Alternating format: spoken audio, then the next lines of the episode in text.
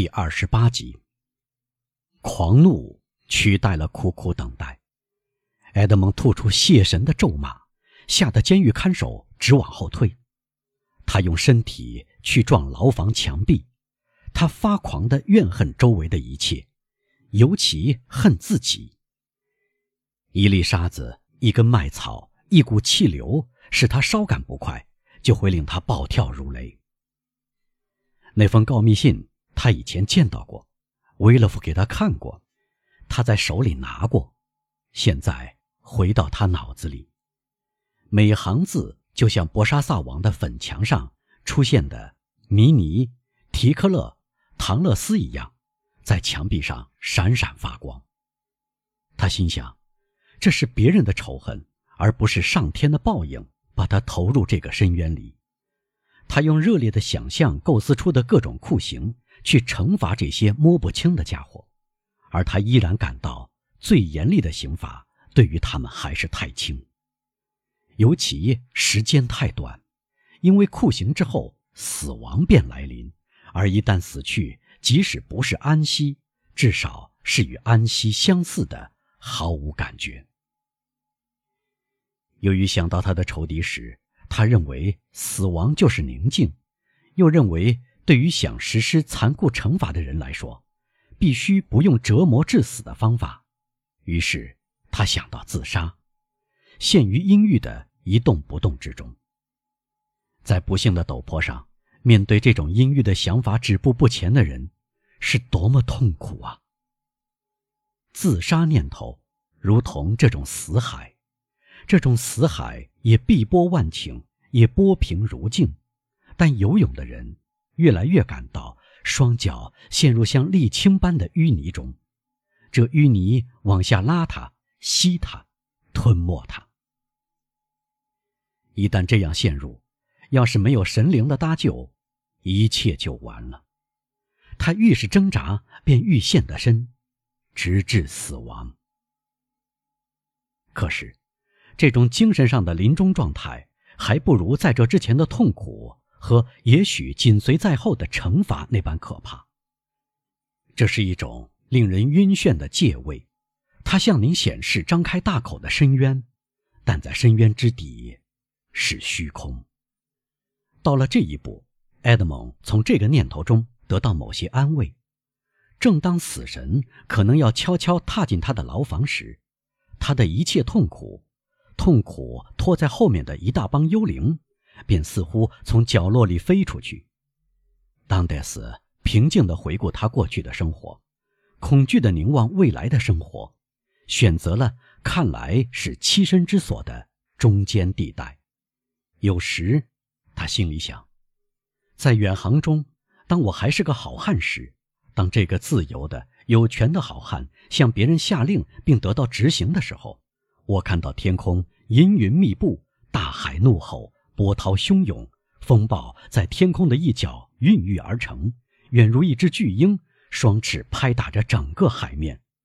这时，我感到帆船只不过是不起作用的避身处所，因为我的帆船轻得仿佛是巨人手中的一根羽毛，震动着，颤抖着。不一会儿，在海浪的可怕轰响声中，眼前尖利的威严向我预示着死亡。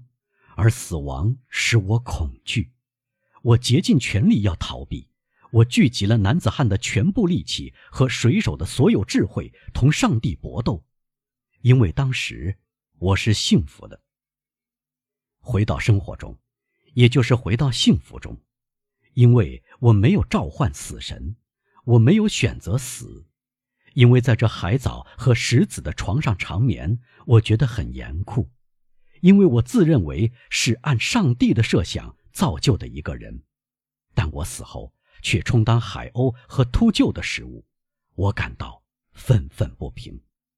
但今天是另一回事，我已失去所能使我热爱生命的一切。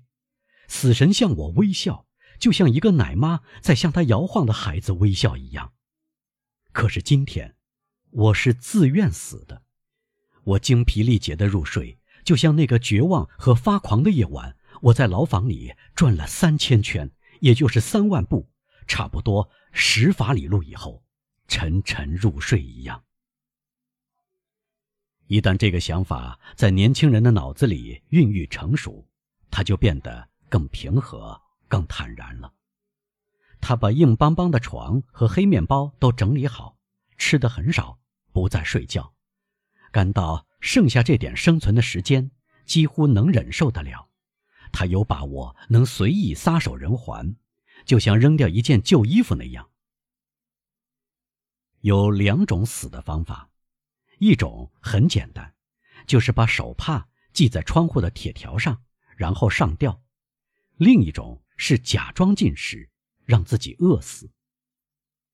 第一种，当戴斯忍受不了，他自小厌恶海盗，水手就将海盗吊死在船的横横上，因此对他来说，吊死是一种侮辱性的刑罚，他不愿意对自己采用这种方法，于是。他采用第二种，当天就开始实行。在上述的两种选择之前，已经过去了将近四年。在第二年的末尾，当代斯停止了计算日子，督察让他想起了时间，但他再次对时间一无所知。当戴斯说了“我想死”，并且选择了死的方法。那时，他认真考虑过这种方法，他生怕自己反悔，便对自己发誓要这样死去。他想，当看守给我送来早餐和晚餐时，我就把食物从窗口扔出去，摆出吃掉的样子。他像自己发过誓的那样去做，一天两次，通过只让他看到天空的装上铁栅的小窗口，他扔掉食物，开出很愉快。随后思索再三，继而后悔不迭。他需要想起誓言，才能鼓起勇气继续执行这项可怕的计划。这些食物以前他很厌恶，可他饿得牙齿都磨快了。一看到这些食物，他就觉得很开胃；一闻到味道，就觉得很美味。有时，手里拿着盛食物的碟子。眼睛注视着那块腐肉或臭鱼，还有那块发霉的黑面包，长达一小时之久。生命最后的本能还在他身上搏斗着，不时打垮他的决心。于是，他不觉得黑牢那么黑暗了，他不觉得处境那么绝望了。他还很年轻，他大约二十五六岁，他几乎还可以活五十年。就是说，两倍于他生活过的时间，在这漫长的时间里，有多少事变会来撞开牢门，推倒紫山堡的围墙，还给他自由啊？于是，他把牙齿凑近食物，想到自己自愿做坦塔罗斯，他又把食物挪开嘴边。这时，他想起了誓言，他醇厚的天性就怕自轻自贱，所以不敢违反誓言。于是，他又严格而无情地消磨剩下的一点生存时间。这一天终于来到了，他再没有力气站起来，从天窗扔掉给他端来的晚饭。第二天，他已看不清东西，他勉强能听到响声。监狱看守以为他得了重病，埃德蒙则希望死已临近。那一天就这样过去了，埃德蒙感到一种朦胧的麻木状态占据他全身，这种状态不乏某些舒适感。他的胃神经性的抽搐平息下来了，强烈的口渴也变得缓和下来。正当他闭上眼睛时，他看到火花乱舞，恰如夜晚在沼泽地里流窜的鬼火一样。这就是所谓死亡，这陌生的国度的曙光。突然，将近晚上九点钟，他听到他靠着躺下的那堵墙传来轻微的响声。有那么多污秽的动物爬到这个牢房里，发出悉悉嗦嗦的声音，因此，埃德蒙逐渐习惯了这样睡觉，不会被这种微不足道的事扰乱。但这回。要么他的感官由于绝食而兴奋起来，要么声音当真比平时更响，要么在这弥留之际，一切都具有意义。埃德蒙抬起头来，想听个明白。这是一种均匀的搔刮声，似乎显得是一只巨爪，或者一只有力的牙齿，或者某种工具刮在石头上的声音。年轻人的脑袋虽然很衰弱，却被不断呈现在囚犯脑子里的普通想法——自由，振奋起来。这响声的到来，正巧在一切声音即将停息的时候，他觉得，上帝。终于对他的痛苦表示怜悯，给他送来这响声，让他在坟墓边缘站住。他的脚已经踉踉跄跄走向那里。